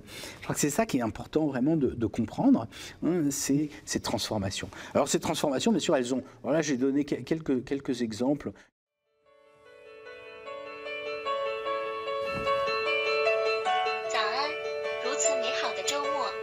C'est Ma femme a du crédit. Hein, c'est une journaliste chinoise qui est mariée à un Français et euh, euh, qui raconte un peu sa journée hein, quand elle commence. Hein, et euh, elle raconte voilà, qu'est-ce que c'est que la, Chine, où elle commence à regarder combien elle a de points sur son crédit social, parce que tout ce qu'elle fait est enregistré. il y a des, lorsqu'elle traverse la, la, rue, par exemple, il y a des caméras qui repèrent avec des outils de reconnaissance faciale quel je est m'appelle Sébastien, je suis français. son profil, etc. Lulu, c'est ma femme, elle est chinoise. Nous habitons à Pékin. On va se filmer comme ça pendant un an, t'es d'accord? Mais j'ai pas de vie privée là après. On n'a pas de vie privée de toute façon. Mais non, tais-toi. Se taire en Chine, c'est plus qu'une habitude. C'est un mode de survie. Alors je ne vais pas vous le passer. parce que, chez moi, il n'y a pas de caméra espion. mais parfois, il y aurait vraiment de quoi Ce qui est intéressant, c'est qu'on voit exactement. Si vous pouvez le télécharger, hein, c'est quelque chose qui a. Donc ma femme a du crédit. Puis je vais vous donner celui-là. Je vais passer celui-là parce qu'il est plus court, le début en tout cas. 3. L'intelligence artificielle peut aussi servir à vérifier si vos enfants ont fait leurs devoirs. Cette utilisation inquiétante de la technologie est une réalité dans certaines écoles chinoises où des stylos intelligents surveillent les élèves. L'intelligence artificielle se glisse désormais partout, même dans les objets les plus banals du quotidien. En Chine, certaines écoles ont équipé leurs étudiants de stylos intelligents pour améliorer l'efficacité des élèves. Une nouvelle forme de surveillance qui inquiète assez largement en raison des potentiels abus d'une telle technologie. Le Pen surveille les élèves. Le Pen surveille les élèves. Ils ont trouvé ce, nom. Alors, juste pour dire de quoi il s'agit, c'est un stylo qui, sur les cahiers d'écoliers, est capable de repérer où l'élève est en train de travailler et combien de temps il passe sur chaque question. Et il y a une écolière chinoise qui a dit sur les réseaux sociaux, on nous a obligés pour les cahiers de, vacances à utiliser ça, mes vacances ont été ruinées parce qu'il fallait chaque jour qu'elle travaille sur son cahier de vacances. Hein. C'est ça le monde dans lequel on rentre. Alors au début, ça partait d'une très bonne intention, c'était au moment du Covid, parce que ça permettait de suivre l'activité des, des élèves. Donc voilà, donc quelques... quelques... Bon, bah, on, va passer au plus. Alors celui-là, il, il est pas mal. Vous le connaissez? Françaises et Français, mes chers compatriotes, qui sème l'illusion récolte la souffrance. Oui. Ivre de ma puissance nouvellement acquise, je vous ai roulé dans la farine. J'ai franchi une ligne rouge. Je ne suis pas qui je suis. J'ai honte. Pardon, pardon. Je vous demande pardon. Je ne recommencerai plus. Je m'en vais. Adieu. Ne croyez pas ce que vous voulez voir. Écoutez les avis. Ce qui est difficile, effectivement, c'est qu'on rentre dans une société un peu étrange où euh, ce qu'on voit de nos yeux, on ne peut plus vraiment le croire. Hmm Euh, ce qu'on entend, c'est faux. On est surveillé en permanence. Donc voilà, c'est ce monde nouveau, je crois, dans lequel, dans lequel on est. Et je voudrais terminer, non, parler du hors-ligne, parce que ce monde est terrible et on peut vous dire on va s'échapper. Et le problème, c'est qu'on ne peut pas s'échapper. Alors, j'ai pour ça, dans mon livre, justement, je, cite Palude. Vous connaissez, vous vous souvenez de Palude, ce roman d'André Gide, extraordinaire, où il raconte l'histoire de Tityre. C'est un berger, le terme, hein, le nom de ce berger vient de Virgile. hein, il veut s'éloigner et vivre sur des marais, sur des, euh, euh, complètement isolés de la société. Et il montre toutes les difficultés qu'a le pauvre Tityre, parce que bon, il y a un problème de- de santé. Et on peut se demander, mais est-ce qu'aujourd'hui, on peut, comme Tityre, se, euh, s'extraire de la société? Alors j'ai imaginé un, autre, un autre marais, une zone humide, où un certain nombre de nos contemporains ont essayé de se retirer. Et ils ont eu du mal, parce qu'en fait, ils ils n'y sont pas arrivés, ils y sont arrivés uniquement parce qu'ils ont pu utiliser les réseaux sociaux. Alors vous en souvenez peut-être, c'est la zone, la zone à défendre de Notre-Dame-des-Landes. C'est un marais, ils ont voulu vivre en autarcie, et justement, s'ils n'avaient pas eu les réseaux sociaux, ils n'auraient pas pu vivre en autarcie, parce qu'on on les aurait délogés. hein. Et donc ça, montre bien sûr qu'ils n'ont pas pu s'extraire du numérique. Donc vous voyez, même avec cette volonté, aujourd'hui, on n'y arrive plus. Donc j'ai parlé hein, du numérique hein, du Sud, le hors-ligne comme un, plutôt un peu le, le Sud, hein, dire le départ en vacances. Oui, on peut partir quelques jours, mais plus, c'est impossible. Et encore, quand on est en vacances, on est toujours connecté. Et puis le deuxième, c'est l'inverse, ceux qui sont au sud. Alors là, j'ai pris un autre exemple, hein, c'est les gilets jaunes. hein, ils expriment ce sentiment d'être hors ligne, d'être en dehors de la société, hein, et la frustration, bien sûr, euh, qui, qui s'ensuit. Et donc, ils ont une quête de reconnaissance. Et pour ça, ils ont utilisé les réseaux sociaux pour se faire connaître. Et ça a bien marché. Tout le monde a connu leur détresse, mais justement, ils ont senti une très grande frustration parce qu'ils ont été visibles, mais c'est pas pour autant qu'ils ont acquis la considération. Et donc, voilà, ce sont ces questions. Alors maintenant, je voudrais euh, aller un peu plus de l'avant et se demander à quelle sauce allons-nous être mangés? Je suis m'exprimer ainsi. Alors, pour ça, hein, c'est justement mon livre fait référence euh, au discours de la servitude volontaire d'Étienne de la, de la Boétie. Et je voudrais vous en lire un, petit texte. Ce qui est intéressant, vous voyez, c'est que à l'époque, ce sont des prisons dont il parle. Il dit euh, ces cachots, ces halbardes, celles des gardes, toutes ces, tout, ce dont les princes euh, euh, euh, s'entourent pour essayer de préserver leur pouvoir. Il dit si une société voulait vraiment, si une population voulait vraiment se soulever contre le prince, il pourrait y arriver, parce que tout ça n'est rien. C'est un, livre extraordinaire, hein, peut-être que vous l'avez, vous vous souvenez de l'avoir lu. Enfin, en général, c'était un, un jeune homme. On dit qu'il avait 16 ans quand il l'avait écrit, peut-être pas, mais en tout cas, c'était un texte tout à fait étonnant. Et je vais en lire un petit, un petit une petite, une petite partie. Les théâtres, les jeux, les farces, les spectacles, les gladiateurs, les bêtes curieuses, les médailles, les tableaux et autres drogues de cette espèce étaient pour les peuples anciens les appâts de la servitude, le prix de leur liberté ravie, les outils de la tyrannie. Ce moyen, cette pratique, ces allèchements étaient ce qu'employaient les anciens tyrans pour endormir leurs sujets sous le joug. Mais ils ne sont guère mieux ceux d'aujourd'hui qui, avant de commettre leurs crimes les plus graves, les font toujours précéder de quelques jolis discours sur le bien public et le soulagement des malheureux. Je trouve que c'est d'une troublante actualité. Hmm? Vous connaissez le Don't Be Evil, la devise de Google. Hmm? Ne faites pas le mal. Hmm? Ou le rachat de Twitter par Elon Musk pour garantir la liberté d'expression. Ou l'appel au moratoire que je viens d'évoquer sur l'intelligence artificielle par ceux mêmes qui la produisent. Alors, euh, j'ai cité cette phrase dans, un de mes livres. J'avais parlé de la charité ensorcelée des géants du web et la correctrice voulait absolument que j'enlève. Qu'elle me disait non, ça va pas du tout la charité ensorcelée. Jusqu'à ce que je lui dise, mais vous savez, si j'ai pris ce terme, c'est parce qu'il vient de Rimbaud. Alors là, quand même, le respect pour la littérature fait qu'on ne m'a pas permis d'en parler. Mais je trouve que ça correspond tout à fait. Je vais vous donner quelques exemples. Le premier, c'est Elon Musk, donc, qui a signé la première pétition pour arrêter les recherches sur euh, les agents conversationnels, parce qu'il trouvait qu'ils étaient grand- dangereux. Quinze jours plus tard, il nous explique qu'il va lui-même construire un agent conversationnel, mais qui, contrairement à ChatGPT qui est woke, va lui dire la vérité.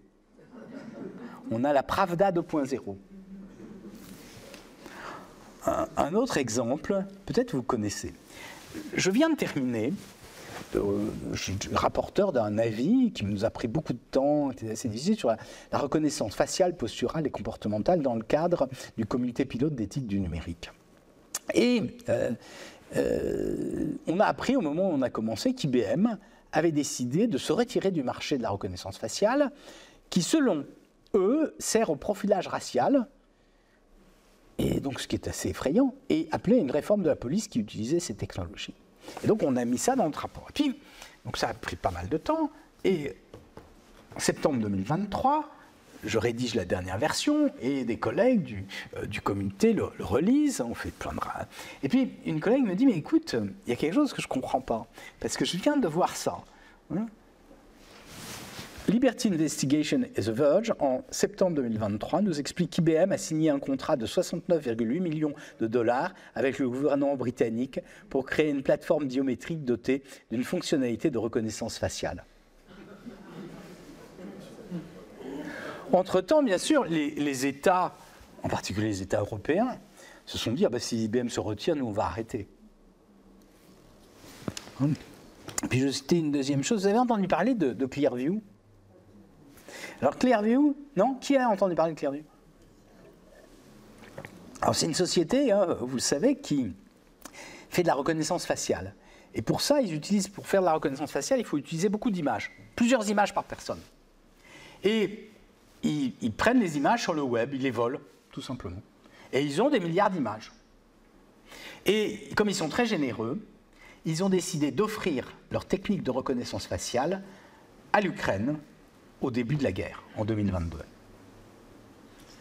Et l'idée, c'était qu'on pourrait reconnaître les soldats russes qui se comportent mal pour des procès ultérieurs. On conçoit ça, vous êtes d'accord? Deuxième but, détecter les espions russes. Parce que les espions russes, ils sont comme tous les jeunes de leur génération, ils ont été sur les réseaux sociaux. Donc on a des photos d'eux. C'est peut-être. Troisième chose, humilier les prisonniers en envoyant leurs images sur les réseaux sociaux. Ça, c'est quand même. euh, ça se fait pas. Normalement, les conventions de Genève, elles interdisent ça. Et la dernière utilisation, c'était faire de la reconnaissance de cadavres et d'envoyer les images des, cadavres aux familles pour décourager. Donc ça vous donne un peu une idée. de- C'est ça la charité ensorcelée des géants du web. Alors, qu'est-ce qu'on fait dans ce monde? Alors, l'idée, c'est d'essayer de mettre des règles. Et il y a des comités d'éthique qui se sont réunis.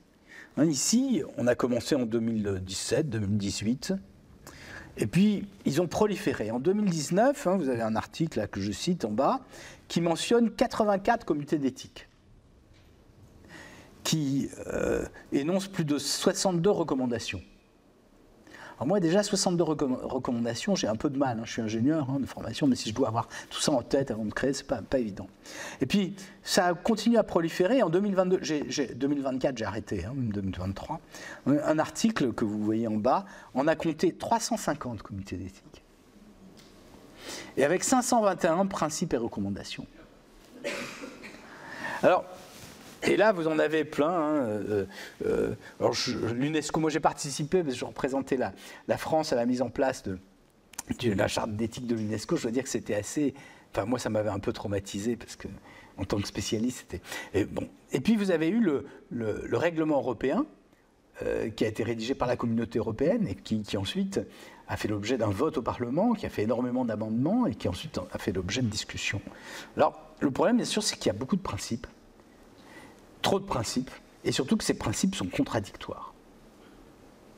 Hein, par exemple, vous êtes tous pour la protection de la vie privée, je suppose. Hein Mais en même temps, vous êtes pour la transparence. Enfin, vous êtes contre l'opacité.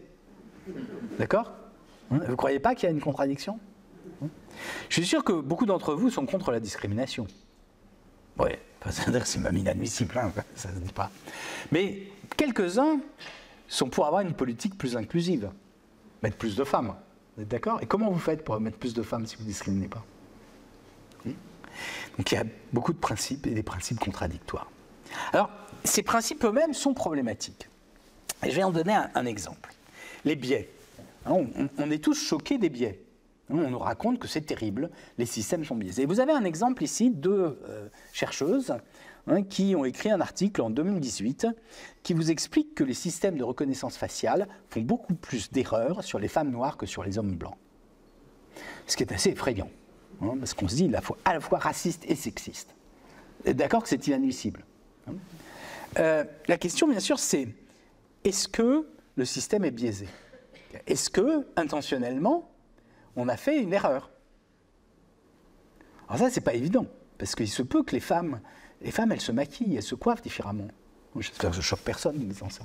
Et donc, il y a peut-être plus d'erreurs. Et puis, les noirs, ils sont noirs. Et quand on est noir, on reflète moins bien la lumière. Effectivement, on reconnaît.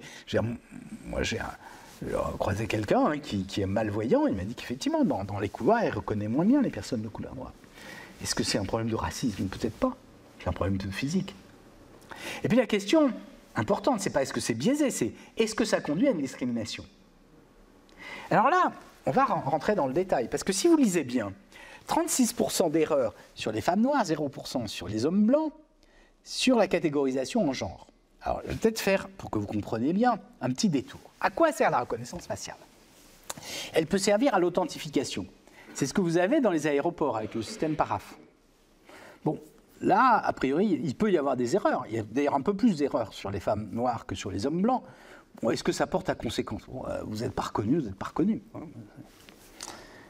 Deuxième chose, l'identification. C'est-à-dire que dans la rue, on, dit, ah bah tiens, on vous a vu, vous étiez avec euh, euh, cette autre personne, c'est très désagréable. Alors bon, euh, il y a des maires hein, qui veulent mettre des systèmes comme ça pour repérer les fichiers S, etc. Est-ce que ça marche? Est-ce que c'est utile? Ça pose plein de questions. D'ailleurs, c'est pas sûr que ça marche parce que si vous grimez, hein, vous faites échec. Et puis il y a une troisième chose, c'est la catégorisation. On reconnaît vos émotions.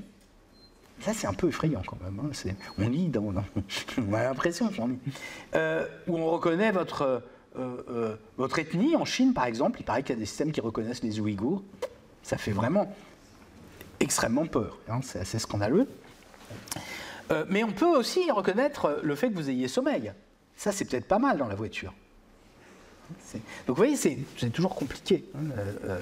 Et puis on peut reconnaître le genre, et c'est ce qui se passe ici. Reconnaître si vous êtes une femme ou un homme. Mais la question c'est, est-ce que les erreurs de classification en genre conduisent à de la discrimination, d'après vous?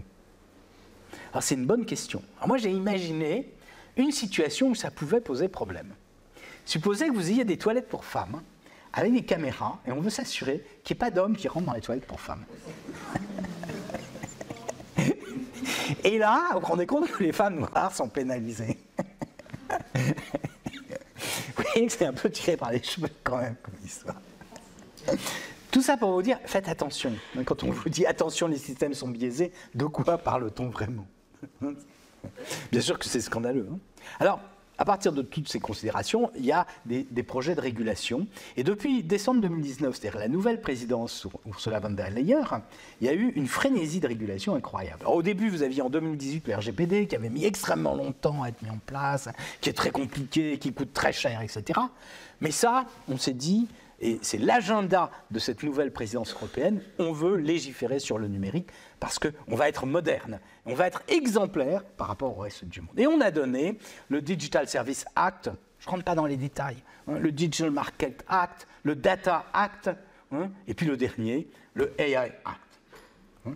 Et alors, avec des, textes qui sont conséquents. Alors, je ne vais pas regarder le nombre de pages, mais là, vous voyez, par exemple, 382 000 signes pour le AI Act. et si vous avez des problèmes de sommeil, vous pouvez essayer de le lire. hein. Il y a même une, version française. hein. Et le, Data Act est du même ordre les autres aussi. Alors, juste pour vous donner une idée de ces régulations, mais ça vous donne aussi une idée quand même des, des, des- des enjeux politiques qui sont derrière. Hein, Il faut bien comprendre que la Commission européenne veut s'opposer aux États européens. Hein, avec une volonté, je ne sais pas si vous vous souvenez de cette euh, figure absolument, enfin cette image extraordinaire hein, devant euh, euh, Erdogan. hein, il y avait le, président du Conseil des, ministres, Mich- voilà, Michel, et puis Ursula von der Leyen qui était debout, qui faisait semblant de ne pas avoir été avertie qu'elle n'était pas à côté, alors que bon, le protocole est tout à fait clair, mais c'était visiblement une image pour marquer la puissance de la Commission européenne. Chaque fois qu'ils peuvent s'opposer aux États, ils le font, et pour le faire, ils se font complices des euh, grands acteurs de l'Internet. Et donc ici, hein, donc la régulation européenne sur l'intelligence artificielle, elle est construite sur la notion de risque. Alors ça, ce qui pose, qu'est-ce que c'est que le risque hein, C'est intéressant. C'est l'éventualité d'un danger. Le problème, c'est que, est-ce qu'on peut anticiper le risque des technologies? C'est difficile parce que les technologies, elles nous surprennent. Le monde dans lequel nous vivons est différent de ce qu'on avait imaginé. On l'a vu pas plus tard qu'il y a un an et demi, avec euh, la venue, même pas un an et demi, un an et trois mois, avec la venue de ChatGPT. Vous aviez imaginé que ça, pouvait venir? Hein, Très peu. Hein, moi, je savais un peu parce que je- je suis dans le domaine, mais les autres, ils ne savaient pas. Donc, on vous donne des niveaux de risque. Il y a quatre niveaux de risque. Les risques faibles, les risques modérés, pour lesquels on exige simplement la transparence des systèmes, les risques élevés, et puis les risques inadmissibles qui sont interdits. Alors, je voudrais vous donner des petits exemples de ce type de risque, parce que c'est savoureux. Le premier, c'est les techniques subliminales, techniques inadmissibles, donc interdites. Est-ce que vous savez ce que sont les techniques subliminales? Ça vous rappelle quelque chose? Hein? Là, je, sais quand même, peut-être que donc, pour ceux qui ne sont pas des, de formation de psychologue, rappeler que c'est un terme qui a été introduit en 1957 par un euh, euh, psychologue, publiciste plutôt, américain, James Vicary, qui a expliqué que quand il mettait une image toutes les 25e de seconde dans un, dans un film, il arrivait à envoyer des informations qui vont persuader. Par exemple, il disait buvez du coca, mangez du popcorn, et les ventes de coca augmentaient de 18% et celles de popcorn de 40%. Il y a de quoi être effrayé. Hein, C'est hein, euh, la persuasion clandestine. On imagine tous l'utilisation que peuvent faire les politiques de ça. On nous dit souvent hein, qu'il y a des utilisations euh, euh, dans les. euh, c'est effrayant, vous êtes d'accord Le seul problème, c'est que des psychologues ont essayé de refaire ces expériences. Ils n'y sont pas arrivés. Et ils lui ont demandé ses cahiers d'expérience. Il les a jamais donnés, jusqu'en 62 où il a avoué qu'il n'avait jamais conduit ces expériences. Ce qui est extraordinaire, c'est que 60 ans plus tard, la Commission européenne interdit ces choses qui n'existent pas. Ouais, c'est ça la magie quand même de l'Europe. Hmm c'est incroyable cette histoire. Deuxième chose, les systèmes de notation sociale. Je vous ai parlé de la Chine. J'ai un peu tronqué le, film, vous pouvez le regarder. Hein. Donc, qu'est-ce que c'est les systèmes de notation sociale? C'est l'idée que, vous allez avoir un score, comme en Chine, hein, et que ben, ceux qui ont un mauvais score, ben, ils ne peuvent plus envoyer leurs enfants à l'université, ils ne peuvent plus voyager, et puis ceux qui ont un bon, score, ben, ils vont avoir des petites récompenses, etc. Alors, euh, bon, est-ce que c'est propre aux Chinois? D'ailleurs, c'est une bonne question, parce que moi, en fait, j'ai trouvé que Napoléon, il avait la même idée. À Sainte-Hélène, dans le mémoire, de Lascaux, il dit si je reviens, je vais instituer une justice rétributive. ça fait l'objet de tout un tas de débats, Marx est prononcé, enfin, peu importe. Donc c'est exactement la, même idée. Et donc, bien sûr, vous êtes d'accord qu'il faut interdire ça. Le problème, c'est que euh, dans les, les, banques, vous avez des systèmes de notation, d'accord? Et bien sûr, euh, ça veut dire que ça existe, on ne va pas supprimer ça. Donc, quelle est l'idée? Eh ben, C'est d'avoir des exceptions. C'est ce qu'a fait la communauté européenne, c'est que tous les, euh, euh, euh, les, comment les, groupes privés hein, ont utilisé des lobbyistes, pouvoir d'influence, pour obtenir des exceptions. Uber vous note toujours, etc. Les seuls qui ne pouvaient pas sont les États. Donc, interdiction des notations pour les autorités publiques. Vous trouvez que c'est bien? Et vous allez trouver que c'est encore mieux. Parce qu'il y a un système de notation que vous connaissez tous, qui est très impopulaire et qui devrait donc être interdit puisqu'il est conduit par les États. Il fait appel à l'intelligence artificielle. Vous savez ce que c'est? C'est le permis à points. ça vous montre quand même, certes c'est impopulaire, mais ça fait ça a montré son efficacité, et je ne pense pas qu'on supprime le permis à points comme ça. Donc ça vous montre bien le type de législation qu'on a. Le troisième, c'est euh, l'interdiction de la biométrie en temps réel, et là encore, hein, avec les Jeux Olympiques, on sait très bien qu'on va l'utiliser. Donc vous voyez ce sont des règles absurdes. Alors maintenant, on va aller au bout de la chaîne, les risques faibles, les filtres à spam. C'est très intéressant parce que vous voyez ce que c'est les filtres à spam. Hein. ça veut dire que sur votre mail, on élimine automatiquement un certain nombre de courriers électroniques. Et ça, on vous dit c'est faible comme risque. Moi, je ne trouve pas que ce soit faible, c'est de la censure. Et bien sûr, si euh, des sociétés privées se mettent euh, à décider tout d'un coup qu'il y a des choses que vous ne devez pas recevoir, ben, ça mérite quand même d'être sacrément transparent. Puis la deuxième chose, c'est les jeux vidéo. Là encore, on vous dit que c'est un risque faible. Moi, je ne trouve pas que ce soit un risque faible, parce que euh, les addictions hein, aux jeux vidéo, ça pose problème. Les manipulations, donc tout ça, bien sûr. Alors, le dernier point, c'est les chatbots. La première version euh, euh, du texte, en juin 2022, rédigée par la Commission européenne, disait les chatbots, risque modéré à faible. Ça ne pose pas de problème. Et puis, ensuite, il y a eu fin novembre 2022, vous vous en souvenez, il y a eu l'apparition de ChatGPT. Et à ce moment-là, la Commission, euh, le, le, Parlement européen a légiféré. Alors là, il a fait l'inverse, il a introduit des règles draconiennes sur les modèles de langage, en sorte que si on y obéit, l'Europe ne pourra plus jamais développer des modèles de langage. Donc on voit que tout ça, ça relève d'une incompétence incroyable. Hein. et alors la question c'est est-ce qu'on va vraiment mettre en place le AI Act? Je n'en suis pas vraiment certain, parce que quand vous voyez des lois comme celle-là, et en plus elles sont énormes ces lois, hein. il, faut, il faut vraiment des spécialistes, c'est-à-dire qu'on va donner du travail aux juristes certainement, mais ça pose problème. Alors je vais conclure sur ce que j'appelle la dictature des orins. Vous savez ce que c'est que les orins? Non. Alors les orins, c'est un terme, c'est normal que vous ne sachiez pas, c'est un terme qui existe. En français, vous n'avez jamais entendu parler d'orins Non. Alors, les orins, ce sont les organismes informationnels. Alors le terme vient en fait de l'anglais. Euh, c'était un philosophe qui parlait informational organism, et euh, euh, c'est l'ensemble des dispositifs qui sont nos intermédiaires entre nous et le monde numérique. Les moteurs de recherche, les réseaux sociaux, les plateformes, ils jouent un rôle extrêmement important et ceux qui les possèdent ont un pouvoir considérable. Alors, je l'ai réduit en orin, et le terme d'abord je trouvais assez joli, mais surtout, je ne sais pas si vous le savez, c'est pour ça que je vous ai posé la question, un orin, en, en termes de marine, ça désigne le cordon qui relie l'encre de fond et la bouée de surface. Et je trouve que c'est assez magique parce que c'est exactement ça. Hein, ces, ces auras, ce sont ces espèces de fils extrêmement fins. Et quand je parle de servitude virtuelle, c'est le fait que, bien sûr, ces auras, on a l'impression qu'on peut changer de moteur de recherche, qu'on peut changer de réseau social, mais en fait, une fois qu'on a une communauté autour de soi, on a du mal à changer. hein, et on est un peu comme euh, euh, Lilliput, hein, c'est-à-dire qu'on est, hein, sont des fils de soie et on est totalement paralysé. Ben, ce sera la fin hein, de, ce, euh, de cet exposé. Hein, je crois que hein, on rentre dans une nouvelle société. euh, donc c'est ça les servitudes virtuelles, c'est-à-dire qu'elles sont impalpables et elles ne sont pas moins importantes, mais en même temps, comme le dit Étienne de la Boétie dans son livre, euh, je crois quand même qu'on peut s'en dégager si on le veut vraiment, mais pour le vouloir, il faut d'abord en avoir conscience. Et je crois que ce qui, le risque, c'est effectivement un néo-féodalisme, c'est-à-dire le fait que vous allez avoir ces grands euh, acteurs qui vont avoir une puissance plus importante que les États et contre lesquels on peut rien parce qu'on on- on ne vote pas pour le directeur de Google ou pour, euh, euh, celui de Meta, hein, alors que bien sûr on peut changer de gouvernement. Voilà, merci.